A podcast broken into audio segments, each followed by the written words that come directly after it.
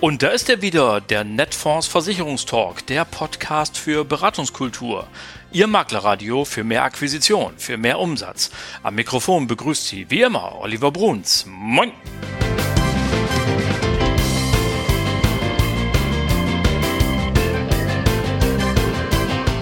Moin und herzlich willkommen zur 111. Folge Ihres Lieblingspodcasts, dem Netfonds Versicherungstalk. Kleine Schnapszahl, also heute ein, wieder ein kleines Mini-Jubiläum, wenn man so möchte. Und schön, dass Sie alle wieder dabei sind. Es ist richtig was los. In Berlin wurde zum Beispiel eine Pflegereform verabschiedet, von der der Gesundheitsminister gleich sagt, ich finde eigentlich gar nicht, dass das so wahnsinnig perfekt ist. Die Verbände, wie zum Beispiel unser AfW, bei dem wir Mitglied sind, sind immer noch hellhörig, was das Thema Provision angeht und sagen an allen Ecken und Enden, Freunde, bleibt wachsam, das ist alles andere als vorbei. Da ist immer noch jede Menge Gefahr in Verzug sozusagen. Die politische Seite, die das Provisionsverbot vertritt, schläft natürlich auch nicht auf den Bäumen. Und so weiter und so fort. Es ist also jede Menge los. Ähm, nur es geht für uns natürlich immer auch ein bisschen in den Alltag. Und im Alltag haben wir Beratungsgespräche und im Alltag haben wir da unsere Kunden am Tisch sitzen und am Ende des Tages muss verkauft werden. Und deswegen habe ich in dieser Folge auch jemanden eingeladen, mit dem sich wunderbar übers Verkaufen reden lässt. Er war selber jahrelang Finanzdienstleister und das so erfolgreich, dass er darüber dann sogar ein Buch geschrieben hat und dann wurde er nach Kenntnis dieses Buches von der MLP damals eingeladen, als erstes Mal das auch auf der Bühne vorzutragen. Und äh, das hat er so gut gemacht, dass er heute eben hauptberuflich unterwegs ist als Speaker, als Trainer, als Buchautor und dergleichen mehr. Heute zu Gast kein geringerer als Roger Rankel und in der nächsten halben Stunde geht es zum Beispiel um rote Linien für Verkäufer. Es geht darum, wie man den Bedarf erkennt. Es geht darum, wie der Kunde tickt. Es geht darum, wie man sich konsequent einer Zielgruppe zuwendet. Wir reden aber auch ein bisschen über die Ethik des Verkaufens, wo vielleicht auch Grenzen sind und dergleichen mehr. Also eine halbe Stunde geballte Vertriebspower und auch ein bisschen Nachdenkliches und gute Aussichten für Sie. Freuen Sie sich auf das Gespräch mit Roger Rankel. Ja, liebe Leute, und nun ist es tatsächlich soweit. Jetzt sitzt er mir gegenüber, extra nach Hamburg gekommen und ich freue mich sehr. Roger Rankel. Hello, hello. ich freue mich auch. Vielen Dank für die Einladung. Ja, sehr schön, dass das geklappt hat. Äh, das freut mich. Sie sind Marketing-Experte, Sachbuchautor und haben eine ausgezeichnete Methode der Kundengewinnung. Dann sind Sie hier beim Pool genau richtig? Genau. Gut, dann wollen wir mal sehen. Bevor wir zu Ihrer Tätigkeit kommen und zu dem, was äh, Sie vielleicht auch für uns tun können, ein bisschen zu Ihrem Werdegang vielleicht. Ähm, wie um alles in der Welt sind Sie auf das Thema Verkaufen gekommen eigentlich? Ja, ich war selber in den 90er Jahren Finanzdienstleister, kenne also diese Branche seit äh, über 30 Jahren sehr gut, sehr intensiv habe ähm, 2001 das Unternehmen dann verkauft, war ein Jahr auf Weltreise und während dieser Weltreise bin ich vom Gabler Verlag gefragt worden, ob ich nicht ein Buch schreiben möchte. Denn Ach, mit dieser Firma damals, mit dieser Finanzdienstleistungsfirma, habe ich unter anderem einen Oscar bekommen, Oscar für den Mittelstand. Und ähm, ja, dann ist im Grunde mein erstes Buch entstanden, tatsächlich in oder auf Tahiti, Bora Bora. Da habe ich angefangen zu schreiben. Als ich zurückkam, wurde es verlegt und das war dann das Oscar-Prinzip. Und jetzt kommt's. Und das L von MLP, der Herr Lautenschläger, war dann der Erste, der dieses Buch dann nicht nur in Hände bekommen hat, sondern auch gesagt hat, den würden wir gerne buchen. Mhm hat dann Kontakt mit mir aufgenommen. Ich fand es sehr wertschätzend. Er hat ausrichten lassen, jetzt sind wir ja keine Konkurrenz mehr, wobei ich mit meinem Unternehmen viel, viel kleiner als MLP war. Fand ich aber sehr süß und habe mich dann einfliegen lassen, ganz dekadent zu einer Geschäftsstellenleitertagung. Und da habe ich dann im Grunde das erste Mal vor anderen über Kundengewinnung gesprochen. Mhm. Und das hat so gut funktioniert, dass er mich dann gleich für zehn Zwei-Tage-Seminare gebucht hat. Und aufgrund dieser zehn mal zwei Tage ist dann das entstanden, was jetzt sozusagen in den letzten 20 Jahren entstanden ist. Sehr spannend. Es fällt mir immer wieder auf, dass ähm, bei erfolgreichen Biografien es immer diesen einen glücklichen Moment gibt, dass irgendeiner mal aufmerksam wird, dass irgendeiner zum Hörer greift, anruft oder so. Ist hier offenbar auch der Fall. Irgendeiner hat gesagt, Mensch, der kann was und äh, warum, der kann doch mal ein Buch schreiben. Darf ich, darf ich da kurz rein reinspringen? Ja, also ich glaube ja. nicht, es ist der eine glückliche Zufall, sondern ich glaube, dass ähm, durch Fleiß, durch Disziplin, durch Leidenschaft einfach solche Situationen geschaffen werden und die Wahrscheinlichkeit höher ist, dass dann genau so ein Zufall einem zufällt. Ich glaube, das ist eher so ein bisschen Gesetz der großen Zahlen. Ja, finde ich total spannend. Wir können da ruhig mal kurz dran hängen bleiben, weil ich denke immer, es gibt ja einen Unterschied zwischen Leistung und Erfolg. Ja, mhm. also wenn Sie, ich habe mir letztes Jahr das Champions League Finale angeguckt, war es letztes Jahr Real Madrid gegen Liverpool, also nicht dieses Jahr, sondern letztes Jahr. Ein Fußballspiel auf allerhöchstem Niveau. Und es gab nach meinem Dafürhalten, also ich bin bei meinem Lieblingsverein immer schlechtere Spiele gewohnt. Das war schon deutlich äh, echt ganz ganz oberstes Regal. Es gab nach meinem Kenntnisstand einen Fehler und den hat äh, Real Madrid genutzt und 1-0 gewonnen. Und äh, das war vom Leistungsniveau so dicht und beide haben alles gegeben, hundertprozentig, und haben geleistet, aber den Erfolg hat nur einer.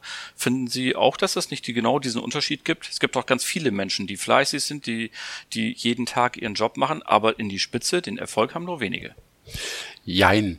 Ähm, ich mag natürlich Beispiele oder Vergleiche aus dem Sport, aber sie stimmen in der Wirtschaft nicht überein, weil der Mensch in der Wirtschaft hat ja nicht dieses eine Spiel, wo es drauf ankommt mhm. und dann hat er gewonnen oder nicht. Und von dem her äh, quält mir das eigentlich nicht so, sondern ich glaube, dass der Unternehmer, der Selbstständige, der Vermittler, der Makler jeden Tag viele Chancen hat und sich auch viele Chancen neu erarbeiten kann. Und dann ist es egal, ob die eine mal nicht funktioniert oder ob das nichts wird, aber er hat noch viele andere und wenn er sich da Chancen herausspielt, dann wird er zweifelsohne erfolgreich. Und äh, das Wort Erfolg kommt ja von das, was er folgt. Mhm. Also da ist er vorher irgendwas vorausgegangen und wenn er viel vorne, vorne dran gut gemacht hat, dann wird der Erfolg schon dementsprechend kommen werden, ganz sicher. Gut, äh, kommen wir zurück zu Ihnen. Sie haben äh, an anderer Stelle gesagt, Sie sind sowohl für Verkäufer da als auch für Kunden. Mhm, das klingt ja mhm. so ein bisschen wie der Finanzbeamte, der dann Steuerberater wird.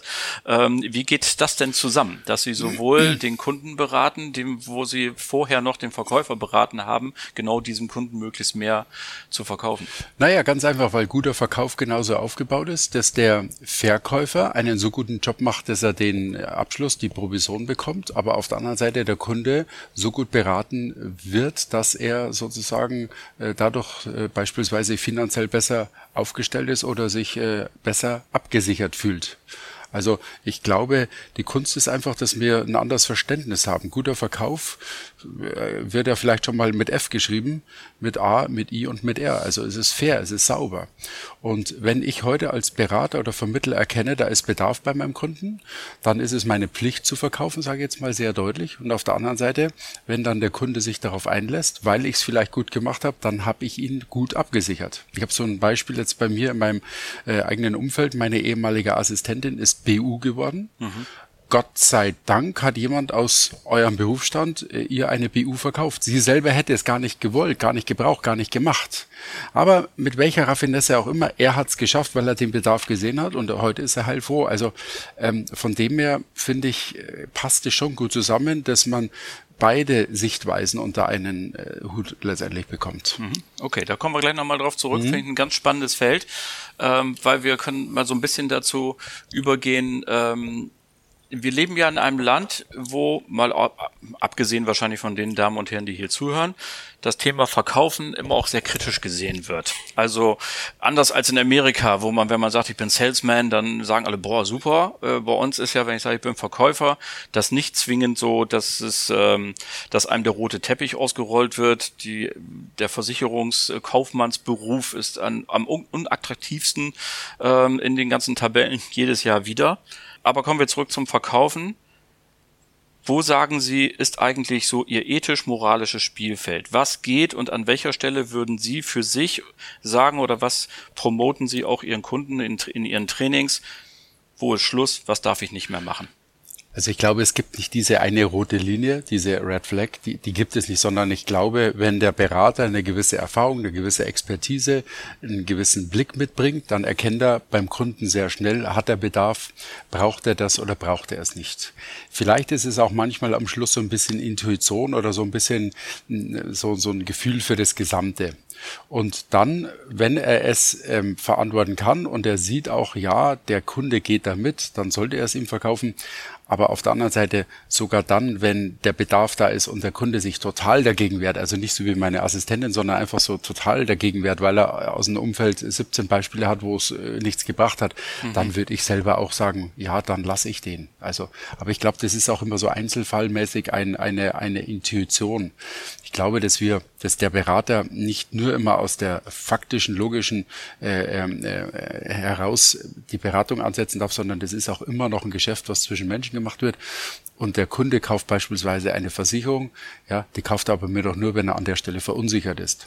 Wenn ich ihm Bedarf aufzeige und er wird dann verunsichert und er macht's dann, dann ist es richtig. Aber wenn er das gar nicht sieht, gar nicht sehen will, dann, dann lasse ich es letztendlich auch als Berater. War jetzt ein bisschen kompliziert ausgedrückt, aber ich glaube, das ist auch nicht so geradlinig zu beantworten oder zu, zu sehen. Das mhm. ist, das ist ein individuelles Geschäft. Ja, ganz bestimmt.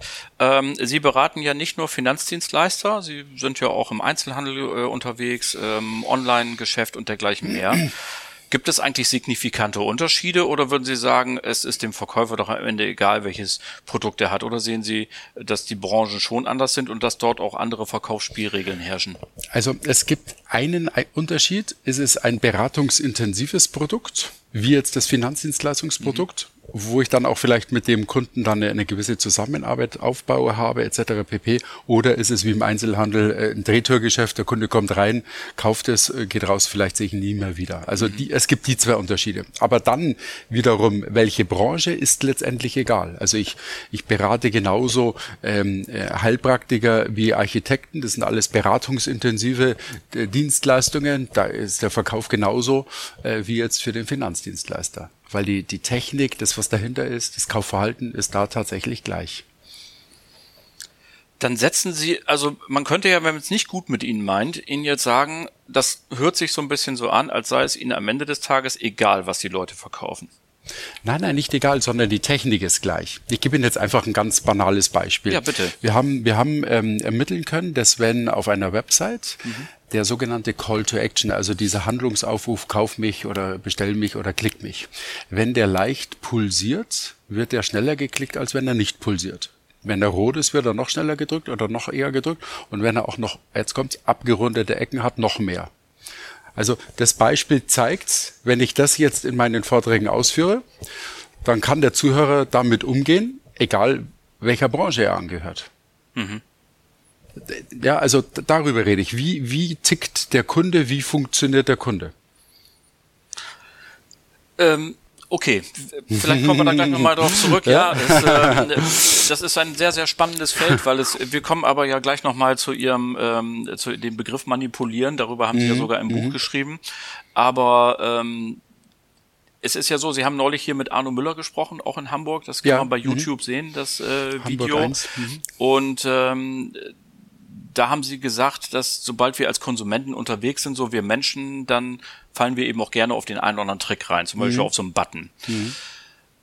Jetzt stelle ich mal eine andere ethische Frage, die mit nichts mit Finanzdienstleistungen zu tun hat, aber im Grunde genommen leiden wir als Gesellschaft doch ein bisschen über Überkonsum. Also ja. damit hängen total viele Probleme zusammen, ähm, ob das das Klima ist, ob das eben Umweltverschmutzung ist, prekäre Arbeitsbedingungen, Niedriglöhne und so weiter und so fort zwei Fragen dazu. Erstens, wer beschützt eigentlich Menschen dann davor, Dinge zu tun, die sie eigentlich gar nicht wollen?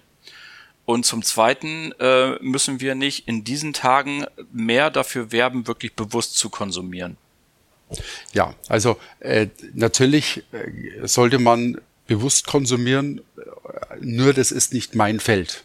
Ich spiele auf der Seite, okay. wie schafft man es mehr zu verkaufen, wie schafft man das, dass äh, sozusagen die Ware besser angenommen wird. Mhm. Und es ist gar kein schlechter Treiber, denn die Unternehmen oder der Unternehmer, der mehr verkauft, zahlt mehr Steuern, der ist auch oft an anderer Stelle ein Treiber von Neuerungen, von Verbesserungen, von Nachhaltigkeiten. Also von dem her ähm, würde ich das gar nicht per se als negativ sehen. Mhm. Ähm, und wir sind einfach eine Gesellschaft, äh, wo man auch sagen muss, der Einzelne muss doch auch dann am Schluss selber wissen und entscheiden, dürfen, kaufe ich das oder kaufe ich das nicht. Aber das immer ein bisschen Inspiration, ich will noch nicht mal das Wort Manipulation im Mund nehmen, dass das Wort Inspiration da mitschwingt. Ja, ist denn das so schlimm, wenn wir heute mal irgendwie eine schöne Werbung von einem frisch gezapften Pilz sehen? Ich trinke sehr selten Pilz, aber ich finde es trotzdem schön. Obwohl Sie aus München kommen. Obwohl ich aus München komme. ja, also, das ist ja bemerkenswert. Wissen Sie, was ich meine? Also es ist doch auch schön und, und sich immer gegen alle Dinge so, so wehren. Ich glaube, äh, manchmal sollte man die, die Fünfe einfach gerade sein lassen. Okay, ja, äh, ich mache mir deswegen ein bisschen äh, Sorgen, das ist dann auch die, die vorerst letzte kritische Frage. äh, dann kommen wir mal ein bisschen dazu, auch was die Finanzdienstleistungen Vermittlern heute raten. Aber äh, ich gehe davon aus, dass es ihnen wirtschaftlich gut geht und ihnen ist in ihrem Portemonnaie völlig egal, ob sie noch eine Maß mehr trinken oder nicht oder ob sie auch bei einem Technikmarkt, den sie beraten haben, die teurere Kaffeemaschine kaufen und äh, nicht vielleicht die etwas günstigere aber 40 Prozent der Bevölkerung können laut GDV noch nicht mal für ihre Altersvorsorge sparen. Und jeder Vermittler kennt die Situation, dass der neue Flachbildschirm an der Wand hängt und der Kunde einem dann sagt, ich habe kein Geld für die Altersvorsorge, weil ja. er eben vielleicht den Ratensparvertrag jetzt bei Saturn abgeschlossen hat für eben diesen Fernseher. Und deswegen frage ich mich tatsächlich immer, wo liegt eigentlich so die Verantwortung des Verkäufers? Also ähm, Verkaufstrainer gehen ja immer, Sie haben es gerade auch so ein bisschen angedeutet, weil Sie gesagt haben, ich positioniere mich sehr klar, ich bin auf der Seite der Verkäufer und versuche Umsatz zu steigern. Manchmal fehlt mir so ein ganz bisschen die Ethik. Oder helfen Sie mir und sagen, das ist völlig unbegründet, was ich hier sage? Ähm, ich, ich glaube, dass wir, dass wir in einer Zeit gerade leben, da will jeder Gutmensch sein. Und jetzt ist es wahnsinnig stark. Das ist ja besser, als mit schlechten Menschen unterwegs zu sein, oder? Genau, aber ich glaube, wir müssen Realist mhm. realistisch sein, Realistmenschen sein.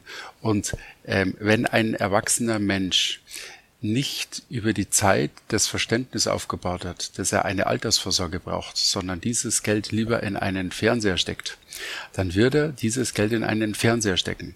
Dann geht es gar nicht nur darum, macht er es in den Fernseher, sondern nur noch welchen. Und da wird dann der bessere Verkäufer gewinnen. Oder aber, man kann das jetzt ja anders auch rumher sagen. Aber darf ich mal ganz kurz so, eine Gegenfrage stellen? Ja, das heißt also, ich, ich sage jetzt dem Kunden, hm. den ich vielleicht so gar nicht im persönlichen Gespräch habe, du aber denk dran, erstmal deine Altersvorsorge aufzubauen, bevor du dann zu mir kommst. Da lacht sich doch derjenige, über den wir gerade imaginär sprechen, da lacht sich doch tot. Also das wäre mir, ist zwar blöd, wenn ich das als Glatzkopf sage, aber das wäre mir dann wirklich an den Haaren herbeigezogen. Also das, da glaube ich, sind wir zu erdecken. Das meine ich mit übertrieben ja. Gutmensch sein. Das ja, ist okay. ein bisschen weit weg von der ja, Realität. Verstehe ich, ja.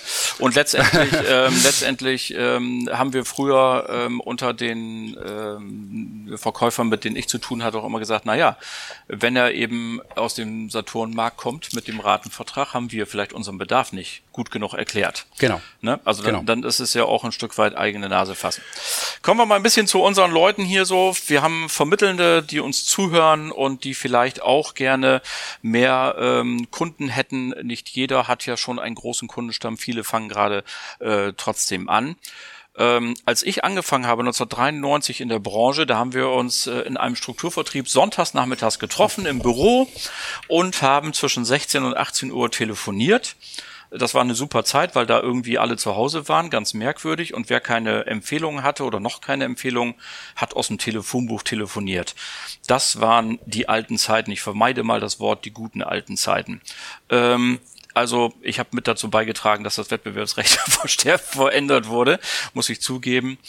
Ähm, welche Tipps haben Sie denn heute auf Lager für jemanden, der mit dem Fallschirm in Hamburg abgeschmissen wird und hier sein Maklergeschäft aufbauen will und keinen kennt?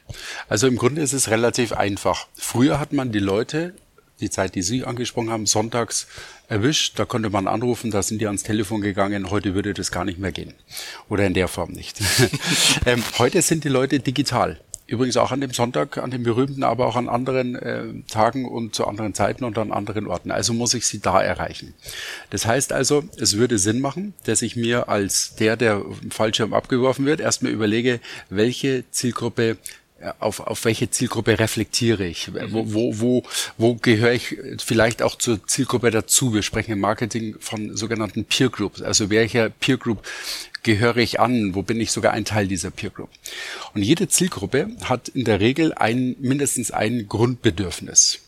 Und ich habe einen ganz jungen Berater, der eben so sinngemäß vom Fallschirm runter und so weiter, habe ich, äh, mit dem habe ich ähm, Folgendes erarbeitet. Der hat sich positioniert auf Mediziner. Er ist selber mit einer Ärztin verheiratet, mhm. hat ein Video gemacht, in dem er sich kurz vorstellt, mein Name ist, mhm, ich bin der, jetzt kommt's, online Finanzberater für Mediziner. Mhm. Jetzt fragen Sie sich, warum für Mediziner? Erstens bin ich mit einer niedergelassenen Ärztin verheiratet und zweitens ist es seit jeher sozusagen die Berufsgruppe, mit der ich mich am besten auskenne und mich darauf spezialisiert habe. Und warum online? Ganz einfach, weil Sie als Arzt wahrscheinlich wenig Zeit haben. Dieses Video, das ist 40, 42 Sekunden lang, das hat der jetzt ausgespielt. Er kommt aus Köln und zwar in Köln an Ärzte für ein ganz kleines Budget. Das haben also genau diese Personen bekommen, die darauf reflektiert haben. Der ist von jetzt auf gleich, ist der zack, hat der, hat der Anfragen generiert wie kein zweiter. Hätte man nie damals übers Telefonbuch so hinbekommen. Das ist hochinteressant, insbesondere die Voraussetzung, äh, nämlich, dass Sie gesagt haben, der hat sich also einen sehr klaren Kundenkreis rausgesucht. Ähm, wir haben hier in unseren Breiten ähm, zum Beispiel auch den Versicherungsgeek. Das ist ein junger Mann, der seine Leute nur unter Gamern sucht, weil er selber mhm, leidenschaftlicher mhm, Gamer mhm. ist, hoch erfolgreich da auch. Da haben wir ein gutes Beispiel in dem Zusammenhang. Ähm, das führt mich aber nochmal zu der Frage, sollten hier noch Leute zusammenhängen, die vielleicht sich noch nicht ganz so sicher sind? Wie ihr Weg aussehen sollten. Generalist oder Spezialist? Was sollte ich als Vermittelnder heute für ein Geschäftsfeld anstreben? Entweder oder. Tatsächlich. Hammer oder Ambrus, nicht beides. Ja. Das tut weh oder dazwischen. Ähm, nur das, was ich dann mache, richtig machen. Mhm. Ich glaube, das ist die Kunst. Dann, dann auch wirklich dabei bleiben. Ähm, ich selber würde ich heute anfangen, ich würde immer der Spezialist sein auf eine ganz enge Nische und diese Nische, diese Zielgruppe erobern, bevor ich dann die nächste Zielgruppe erobere. Also wir haben sehr gute Erfahrungen gemacht mit jemandem, der hat sich nur auf Zahnzusatz für Soldaten spezialisiert. Ja, also umso nischiger, umso besser.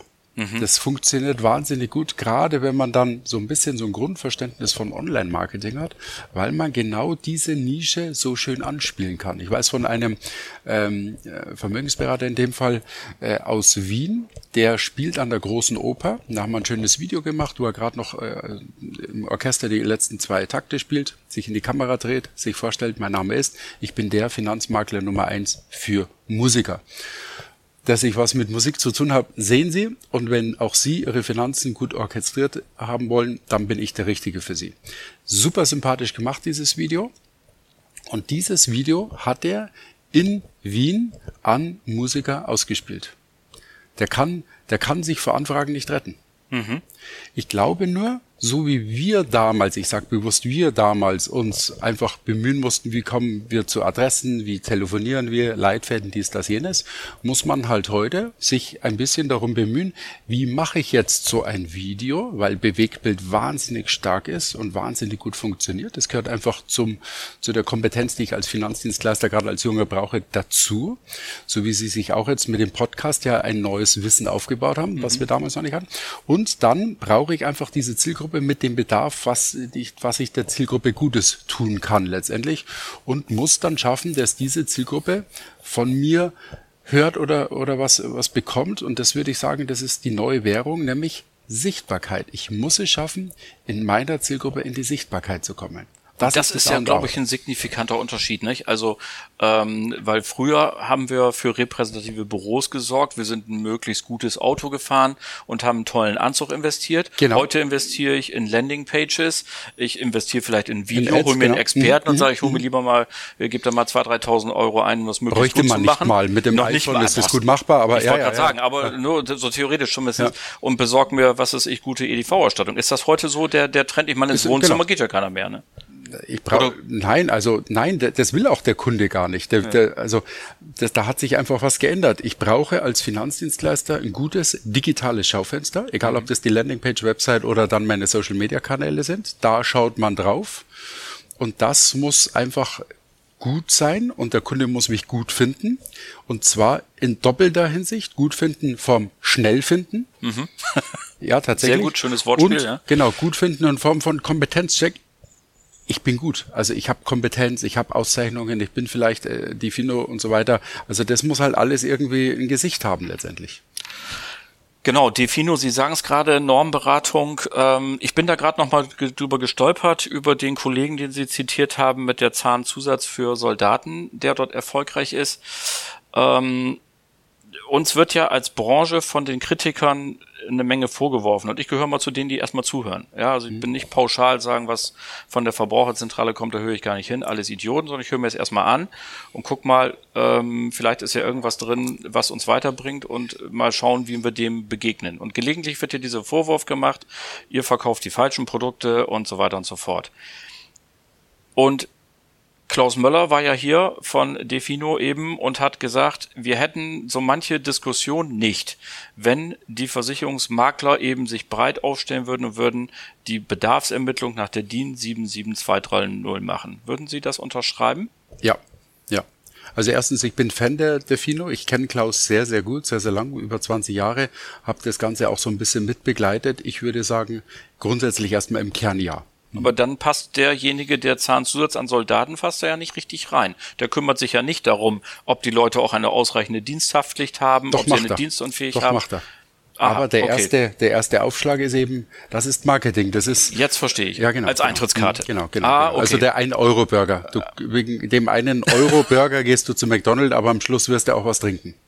Das ist möglicherweise so. Dann habe ich das verstanden. Ja, ja, genau. Weil das ja interessant ist. Also ich habe ja, aber, ich hab Entschuldigung, wenn ich da reingreife. Ja. Das ist genau das. Wir schauen manchmal oberflächlich auf Verkauf, dann denken wir, aber wenn man sich auseinandersetzt, dann merkt man, hey, guter Verkauf ist auch gut. Also das ist auch durchdacht. Es ist nur nicht so, wie man es so im ersten Blick immer sich vorstellt. Aber guter Verkauf ist durchdacht und kann auch die Norm und dies, das, jenes alles hm. entsprechen. Ja, ich, ich finde es, wir liegen da überhaupt hm. nicht auseinander, ganz im Gegenteil. Ähm, nur äh, glaube ich eben immer, die Finanzdienstleistung, finde ich, ist eben ein anderer Markt als andere. Sie haben es ja eben selber auch gesagt, wenn ich in ein Einzelhandelsgeschäft gehe, ob ich dann ein T-Shirt kaufe oder nicht, wird weder meine Existenz bedrohen noch irgendwie befördern. Freue mich dann halt oder freue mich oder mhm. wie auch immer.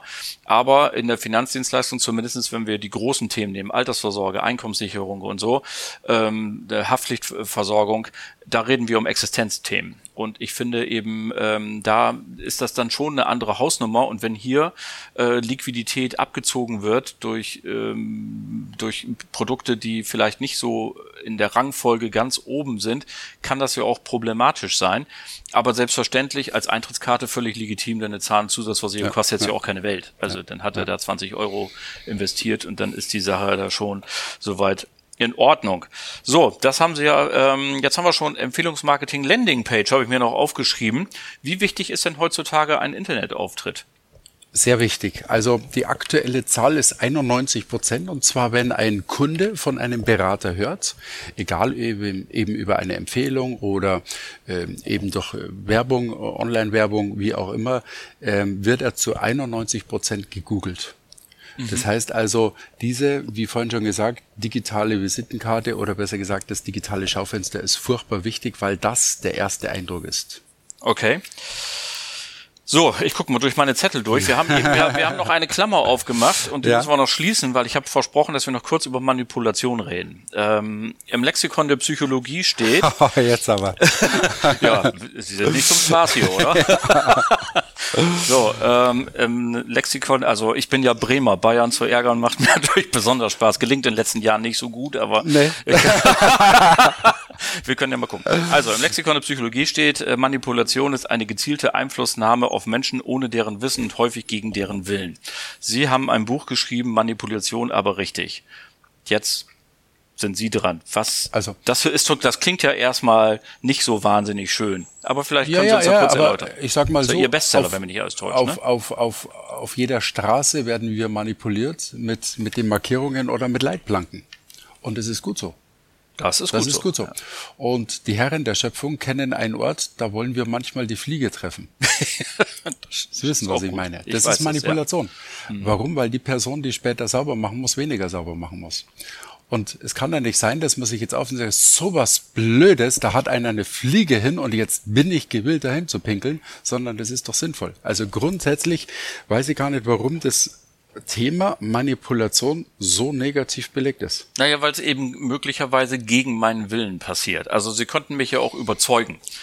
Äh, Sie könnten mich ja auch von der Sinnhaftigkeit eines Produktes überzeugen, in unserem Fall eben einer ausreichenden Altersvorsorge, einer Einkommenssicherung und dergleichen äh, mehr. Sie haben ja in einem anderen Interview zu dem Zeitpunkt gesagt, mal eben gucken, das muss ich ja schön auch, ich hab mir das, ja, Sie haben, ah, ja, da ja. haben Sie von dem sozialmoralischen Angriff gesprochen. Das fand ja. ich, ähm, da muss ich zu, äh, zugeben, ohne dass ich äh, das jemals gelesen hätte, das habe ich früher als Berater auch oft gemacht, dass ich tatsächlich, ne, wo Sie sagen so, Herr Kunde, Sie beeindrucken mich ganz besonders, aber eins verstehe ich nicht, wieso haben Sie sich um dieses Problem eigentlich nicht gekümmert? Ja, ja, genau, das genau. ist ja so ein, naja, wo man immer so richtig packt. packen kann, genau. Also nehmen wir nochmal das Beispiel mit meiner Assistentin. Ja. Äh, Gott sei Dank hat der Berater sie, bleiben wir bei dem Wort, manipuliert, mir gefällt inspiriert besser, dass sie die BU gemacht hat. Mhm. Einfach nur, wenn man einen Sprachcomputer hingestellt, hätte ich das nie gemacht. Verkauf ist ein logischer und psychologischer Prozess zugleich. Emotional oder andersrum, rational kommt man ins Nachdenken, mhm. aber emotional ins Handeln.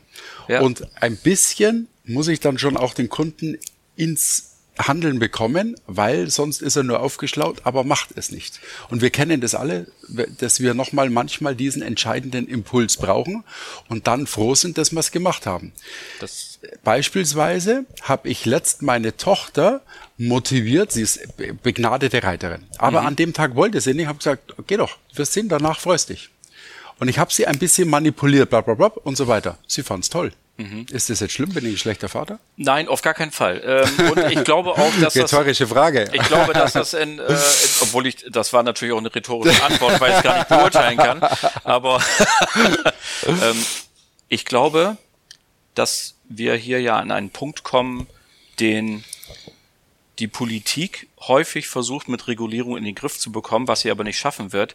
Es hängt nämlich dann von der Ethik des Beraters ab. Ja. Das ist alles in Ordnung, finde ich. Ja wenn, ich hätte auch fast gesagt, es ist fast jedes Mittel recht, wenn ich ja. dafür sorge, dass eine Familie anständig abgesichert ist. Jawohl. Und dass da eine BU ist und dass ein Todesfallschutz Jawohl. bei einer Baufinanzierung dabei ja. ist, da ist fast jedes Mittel recht, da bin ja. ich ganz nah bei Ihnen. Und das ist, glaube ich, das alles Entscheidende, dass wir sagen, wenn ich wirklich das Kundeninteresse in den Mittelpunkt stelle und sage, das ist dein Bedarf und ich helfe dir jetzt mal einfach über die Schwelle, weil eben das, das nicht so leicht ist, die 100 Euro jetzt demnächst wegzubuchen auf ein anderes Konto dann finde ich persönlich, und da sind ja. wir uns total nah beieinander in Ordnung. Und das ist ja immer das, was Politik eben meint, wenn sie noch mehr regulieren und noch mehr Gesprächsnotizen und noch mehr Unterschriften vom Kunden einfordern, in den Griff zu bekommen. Aber das werden sie natürlich werden nicht in den Griff nicht. bekommen. Der einzige Vorteil ist, die ganz großen Rowdies sind eben äh, vielleicht in dieser Branche nicht mehr da, weil es inzwischen ein bisschen komplizierter geworden ist als noch vor 30, 40 Jahren. Ne? Ja, genau. Die Wilden das ist tatsächlich ein Vorteil. Mhm, Apropos. Marktveränderung, vielleicht mal ganz zum Schluss. Ähm, so eine Einschätzung der Finanzdienstleistungsmarkt ähm, wird ja interessant für Großinvestoren zum Beispiel, die sich hier und da mal zu lang, welche was ist für Sie so die signifikante Änderung? Sie sind ja nun wirklich, ich darf das sagen, ein alter Hase, äh, wo Sie jung an Jahren sind, aber doch mit viel Erfahrung. Was ist so für Sie die, die signifikante Änderung, die ähm, im Markt vonstatten geht? Und was glauben Sie, wo stehen wir so in zehn Jahren in der Finanzdienstleistung? Gucken wir ein bisschen in die Zukunft. Boah, schwere und große Frage. Ich, also ich habe ehrlicherweise kein klares Bild. Ähm, ich glaube, es wird alles nicht so dramatisch, wie wir uns das vorstellen, sondern es ist einfach eine, eine schleichende Veränderung der der wir Schritt halten können, wenn wir dranbleiben. Aber ich glaube nicht, dass da irgendwas Dramatisches passieren wird. Es ist einfach nur die, die Fortsetzung, so wie wir jetzt auch rückblickend gesagt haben, am Sonntag haben wir da noch telefoniert. Ähm, so wird es dann auch in zehn Jahren wieder sein, dass wir dann äh, drei Schritte weiter sind. Aber ich sehe ehrlicherweise, deswegen tue ich mir mit der Frage sehr schwer, tut mir leid, wenn ich die jetzt nicht schön beantworten kann. Aber ich sehe da nicht das eine Ding oder diese große Veränderung, sondern wir werden natürlich noch digitaler.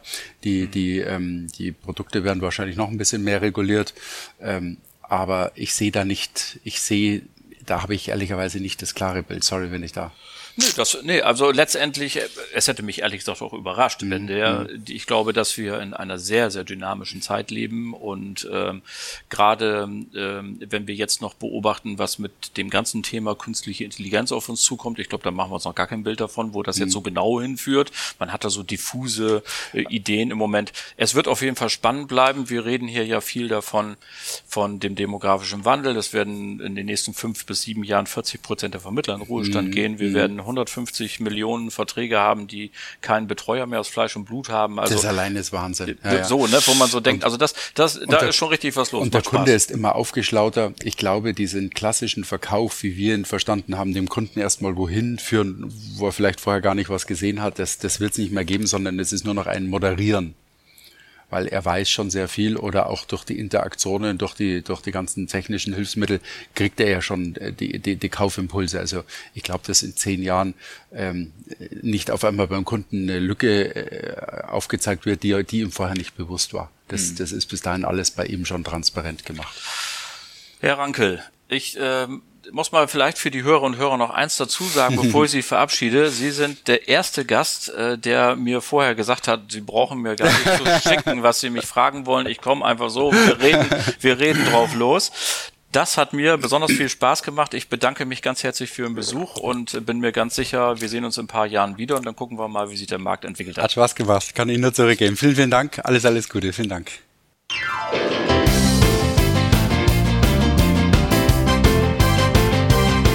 Das war sie dann auch schon wieder, die Folge Nummer 111 Ihres Lieblingspodcasts, dem Netfonds Versicherungstalk. Ganz herzlichen Dank an Roger Rankel. Klasse, dass das geklappt hat mit dem Besuch in Hamburg und diesem Gespräch hat riesen Spaß gemacht. Danke an Sie alle fürs Zuhören. Die nächste Folge gibt es am 7. Juni 2023. Bleiben Sie uns bis dahin gewogen und vor allem bleiben Sie gesund. Allen Kranken wünschen wir gute Besserung. Schöne Grüße aus Hamburg. Ihr Oliver Bruns.